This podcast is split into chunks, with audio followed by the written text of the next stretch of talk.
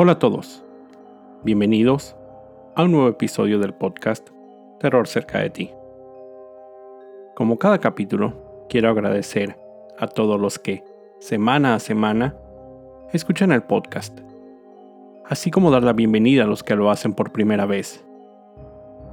No olviden seguirme en Spotify y calificar y dejar un comentario en iTunes. Esto ayuda a que el podcast llegue a más personas. Recuerden seguir mis redes sociales, arroba terrorcerca, en Twitter, Facebook e Instagram, donde publico contenido adicional a los episodios. Y junto con el correo electrónico, terrorcerca de ti, arroba es la forma en que me pueden hacer llegar sus sugerencias de historias o sus propios relatos. También pueden buscarme en Goodreads, la plataforma donde estoy publicando las reseñas sobre libros que he incluido en episodios anteriores. Esta semana les traigo nuevamente sus relatos, colaboraciones enviadas por ustedes. Muchas gracias a todos los que han confiado y me han enviado sus historias. La primera historia la contó un primo de mi papá, es decir, mi tío. Y es sobre las experiencias que su padre vivía constantemente. Él siempre tuvo una sensibilidad, una facilidad para detectar los entes y espíritus que aún habitan nuestro mundo y que se niegan a abandonarlo debido a algunos asuntos pendientes. Su historia se las voy a narrar como él la cuenta. Son muchas las experiencias que mi papá vivió. Él siempre nos contaba que veía espíritus, que le pedían ayuda. Siempre pensamos que era solo imaginación, excentricidades. Recuerdo que en una ocasión llegaron a quedarse una temporada mis abuelos por lo que la cama de mi papá había sido llevada a mi cuarto. Una de esas noches vi como unos espíritus visitaban a mi papá. Esos espíritus no dejaban que yo me levantara. La típica experiencia de se me subió el muerto. En ese momento, solo podía girar la cabeza. Así fue como pude ver que los entes hacían levitar el cuerpo de mi papá sobre su cama. Hablaba con ellos en un lenguaje que yo no podía entender, pero él sí, ya que parecían comunicarse. En cuanto los espíritus salieron de la habitación, yo finalmente pude moverme. Esa experiencia se repitió en diferentes noches. En una ocasión, después de una de esas visitas, al despertar, mi papá me dijo, Vamos, acompáñame. Tenemos que ir a la iglesia y pedir una misa urgente. Al llegar ahí, el sacerdote dijo que no tenía tiempo, que no había espacio en el calendario de la iglesia para hacerlo. Cuando mi papá le explicó que un espíritu se lo había pedido, el sacerdote accedió, solo que en un lugar diferente, ya que en la iglesia no se podía. Y así fue. Mi padre me contó que una o dos noches después, los espíritus se presentaron para agradecerle. Como les decía, esa fue una de tantas ocasiones en que algo así sucedió. Esos espíritus se presentaban en casa para pedirle favores a mi papá. Esas experiencias eran tan frecuentes que mi papá no tenía miedo. Siempre estaba abierto a que los espíritus se presentaran y le pidieran ayuda.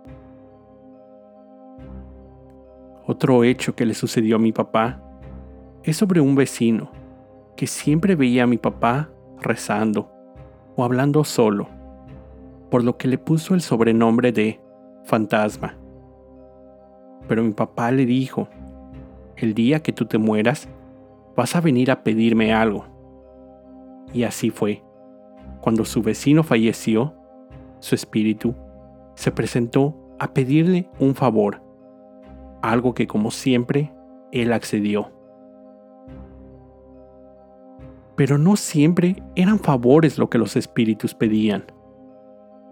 Había una época que un hermano de mi papá estaba pretendiendo a una joven, pero ella siempre lo rechazaba. Ella le dijo, cuando te saques la lotería, seré tu novia. Cierta noche, los espíritus se le presentaron a mi papá, como ya se había vuelto costumbre, y le dijeron que fuera a comprar un boleto de lotería a un lugar y con un hombre específico. Como él no podía hacerlo, mandó a sus hermanos a comprar el boleto, siguiendo las instrucciones de los espíritus. Y efectivamente, ellos ganaron un premio de la lotería, lo que les permitió comprar algunas propiedades. Y lo más importante, la chica cumplió su promesa y se casó con mi tío. Pero también los espíritus intentaban prevenir a mi padre sobre algunas catástrofes, como terremotos fuertes. En otra ocasión, mi papá me dijo que me fuera una hora más tarde de lo normal, pero no hice caso, sabiendo las historias que en ocasiones él contaba. Al salir de la casa, tuve un accidente y el auto en el que viajaba volcó. Afortunadamente, salí sin lesiones de gravedad. Los espíritus le habían advertido a mi papá, pero yo los ignoré. Ya de edad avanzada, mi padre ayudaba a mi hermana a llevar las cuentas de su casa, a realizar pagos de servicio, etc. Cosas para mantenerse ocupado. Un día, quedaron de verse como era normal, solo que esa vez le dijo, aquí están las llaves de tu casa, todos los recibos pagados al día, no hay ningún pendiente. Te digo esto porque ha llegado mi momento, refiriéndose a que estaba listo para morir.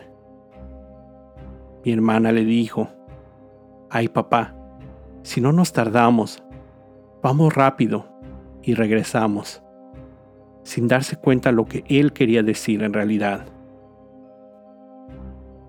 Al final del día, llamaron a todos los hermanos.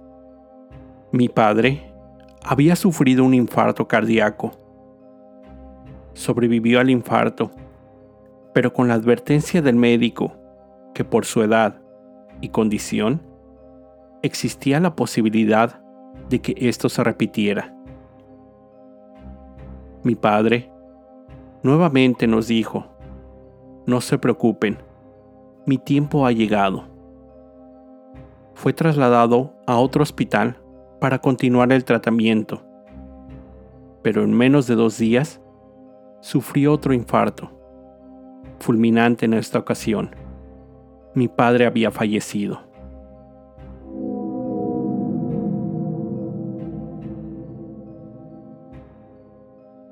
La siguiente colaboración fue enviada por Nico Juárez, que me sigue y escribió por Instagram. Esta historia me la contó mi abuelo. Esta ocurrió en el verano de 1931. Cuando él era niño, vivía con mis bisabuelos en una zona rural de Mendoza, Argentina, en una casa muy precaria, pero con un gran terreno con muchos árboles frutales. Una noche, estaba jugando en el patio de la casa, cuando de repente comenzó a escuchar una especie de risa muy siniestra, por lo cual él se asustó y comenzó a llamar a su padre. Cuando su padre lo escuchó, inmediatamente fue corriendo y notó que había una sombra saltando por el techo de la casa y moviéndose entre los árboles, por lo que volvió rápidamente por la escopeta y comenzó a disparar. Uno de los tiros dio en la sombra y se escuchó un sonido que aturdió a mi abuelo. Él lo describe como algo sin igual, pero muy atemorizante. Seguido de esto, su padre gritó, Bruja, mañana vení por sal. Mi abuelo no entendió mucho, pero dice que esa noche fue muy larga, ya que su madre no paró de rezar en toda la noche. A la tarde del día siguiente, mi abuelo estaba jugando cuando escuchó que alguien llamaba a la puerta. Él fue a atender y se asustó mucho cuando vio a una anciana muy arrugada y vendada en un ojo, que le dijo con una voz profunda, Tu padre tiene que darme algo. Inmediatamente apareció el padre con una taza con sal y le dijo, Acá tenés, andate. La anciana tomó la sal y jamás volvió a verla.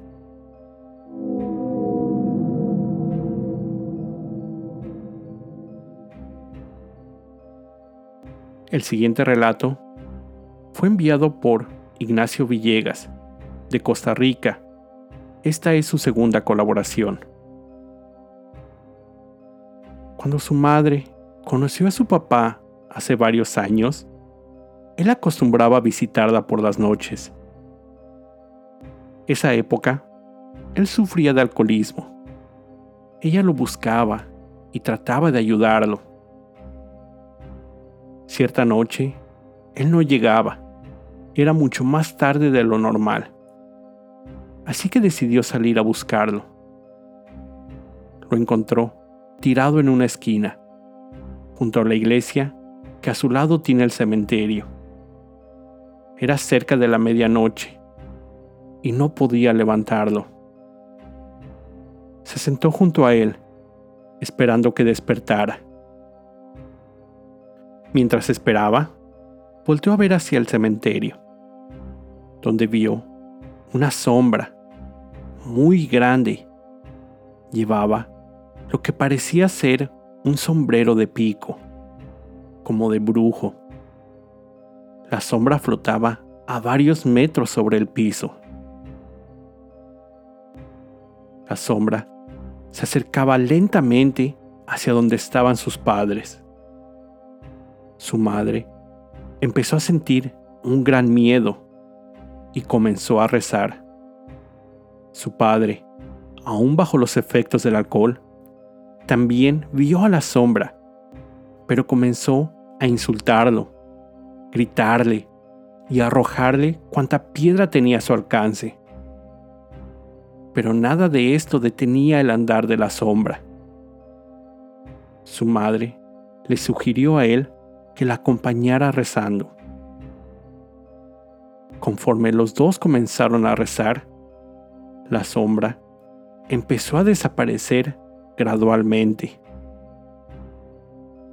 Pero, donde la sombra había desaparecido, comenzó a aparecer otro espíritu, pero en esta ocasión era blanco, emanaba una luz clara.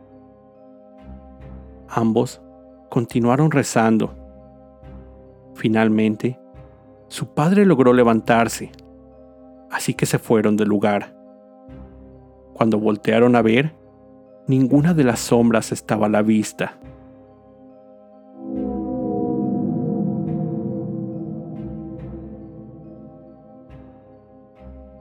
La siguiente historia fue compartida por una persona que prefirió permanecer en el anonimato. Lo único que les puedo decir es que trabajó varios años para una aerolínea mexicana, que, por obvias razones, tampoco comentaré el nombre. Esta persona me contó que hace unos años un vuelo de esta aerolínea estaba listo para despegar del aeropuerto de la Ciudad de México. Los pasajeros estaban en su lugar. Toda la tripulación estaba lista para el despegue. El avión tomó posición en la pista. Recibió autorización de la torre de control. Todo estaba en orden para que la aeronave iniciara su viaje. Los motores aceleraron. La gente sintió el primer empuje del movimiento.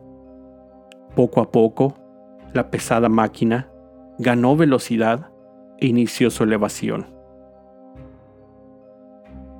Habían pasado solo algunos segundos desde que el avión despegó de la pista, cuando una fuerte vibración hizo que todos los que iban a bordo, desde pasajeros hasta el piloto, se estremecieran. Un instante después, el avión cayó de golpe sobre el casi seco lago de Texcoco. Los habitantes de la zona escucharon un fuerte golpe. No hubo ninguna explosión. Cuando llegaron al lugar del accidente, encontraron el fuselaje partido en tres partes, además de restos regados por todo el pantano. Las maletas flotaban en el agua sucia, pero no todo eran maletas. Los cuerpos de algunos pasajeros salieron del avión y comenzaron a flotar entre las aguas lodosas. Fue una gran tragedia. Fueron muchas las personas que lamentablemente perdieron la vida. Además, como solo podría pasar en unos cuantos países, algunas de las personas que se acercaron al área del accidente no lo hacían con el afán de ayudar. Llegaron a buscar entre las pertenencias de aquellos que se habían accidentado para ver qué podían llevarse. Desde el día del accidente, diversos sucesos extraños comenzaron a pasar. Diversos eventos extraños comenzaron a suceder. Pareciera que los espíritus de aquellos que fallecieron y no fueron ayudados siguen vagando por nuestro mundo. Algunos pilotos cuentan que, después de despegar del aeropuerto, se escucha a un piloto pidiendo ayuda a través de la radio. Dice estar experimentando fallas en los equipos, para después quedar en completo silencio. Cuando el piloto del avión en curso pregunta a la torre de control si ellos escucharon esa comunicación. Estos aseguran no haber escuchado nada. Pareciera ser que solo la tripulación a bordo de naves despegando son quienes lo escuchan. Otros tripulantes aseguran que al abrir los contenedores de hielo en los aviones, han visto lo que parecen ser rostros o manos, restos de personas cubiertas en sangre y lodo. El primer instinto es cerrar la tapa del contenedor. Al abrirla nuevamente, no hay nada dentro, solo el hielo. Hay quienes afirman que al levantar el aparato para comunicarse con otros miembros de la tripulación, se escuchan gritos de gente pidiendo ayuda en el dispositivo, pero que cuando otra persona habla a través de este, los ruidos se detienen. Estas son solo algunas de las experiencias paranormales que las tripulaciones de los aviones han experimentado. Cuando esto llega a suceder, aquellos que lo viven tienen que usar toda su energía y concentración para no demostrar ningún miedo, ya que ¿ustedes qué pensarían si vieran la cara de una sobrecargo completamente helada, con una expresión de terror? No sería nada bueno para los que van en el avión.